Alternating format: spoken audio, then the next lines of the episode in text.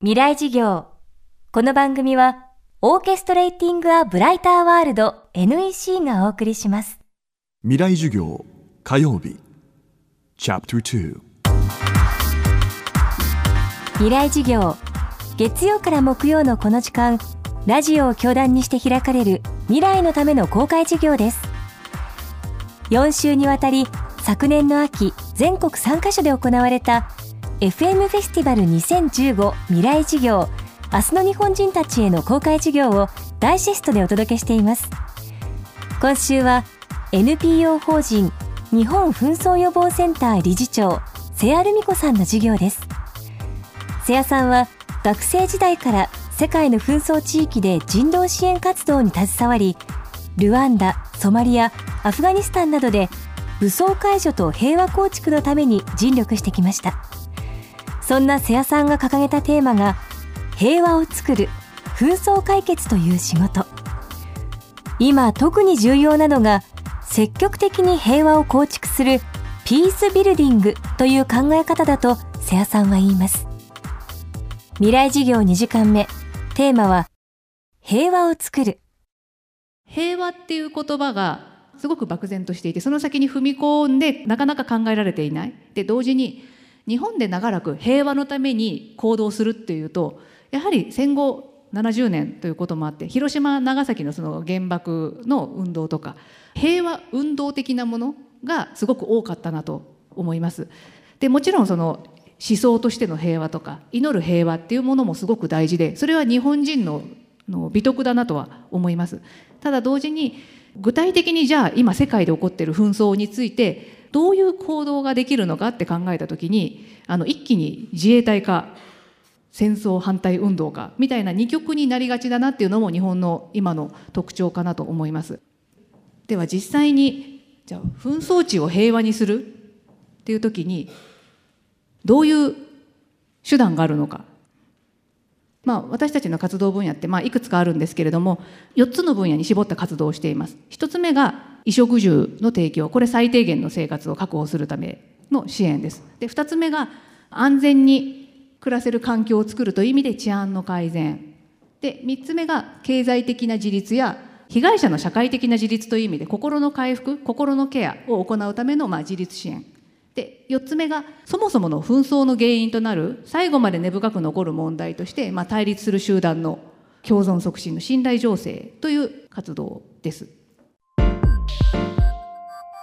でこういう支援をして、まあ、現地でみんなが経済的に自立して、まあ、心もある程度回復して警察もちゃんと機能するようになってそれでも最後の最後まで根深く残るのが和解の問題。対立していた民族同士のまあ信頼醸成の部分です。でこれは2008年の初めですね。に暴動が起きてしまった。ケニアで。ケニアって50以上の民族が住む多民族国家で2007年の終わりに大統領選挙があったんです。でその大統領選挙の後に大きな暴動が起きて2週間ぐらいの間に数千人が亡くなって30万人以上が家を焼かれたり民族間の対立をから逃げる形で避難民となるというもう本当に大事件大惨事となりました。まあ、ここで行っているのが異なる民族同士が一緒に民族を超えて共通の課題をこの地域で見つけて、まあ、そのために気が付いたら交流していたっていう仕組みを、まあ、作ることに取り組んでます。例えばあの私たちはこの和解のための活動をするときに和解って言葉はあえて使わないようにしていますなぜかというと和解のための活動ですって言って来る人たちはもう和解する気満々なわけですよねその人たちはもう活動に参加しなくてもいいんです。私たちが本当に巻き込まなきゃいけないのは和解って言葉なんてもう聞きたくないとかそんな他の民族との対話とか交流なんてもうしてやるもんかって思ってる人たちを巻き込む方法なんですよね。なので和解って言葉を最初に使わずで若者たちがまあ抱えてる問題としてやっぱり収入がないことだったりまあするのでじゃあみんなで一緒に街の掃除をして集まったペットボトルとか瓶とかはリサイクルしてその現地の団体の収入にしていいよっていうと、まあ、加害者の若者とかちょっと不良っぽい若者ですら、まあ、活動に参加してくれる。で来たところをいろんな民族ごとのグループに分けて気が付いたらお互い電話番号を交換して一緒に出かけるようになってたりとか。気が付いたら和解とか平和っていう言葉を最初使わなかったにもかかわらず次の選挙の時にまた暴動が起きないために自分たちがどうしたらいいんだろうとそういった話し合いを結構深いレベルでできるような信頼関係が数年かけて生まれていたっていうことにつながったりします。じゃあ実際に現地でそれを実行する時に平和とか和解って言葉を使うっていうことはどういうインパクトがあるのか別の視点から考えてみてください。日本で例えば少年犯罪の被害者となってしまった遺族の人たちや、まあ、その殺人事件の被害者になってしまった遺族の人たちに犯人との和解をなんで進めないんですかって言ってるのと、まあ、全く同じことなんですよね。なので遠い世界の問題でもそれをどう解決するかって考えた時に使っているちょっとした言葉が、まあ、言葉の狂気にもなりうるしあのアプローチとしてもあの正しくないかもしれないってことが結構あるんです。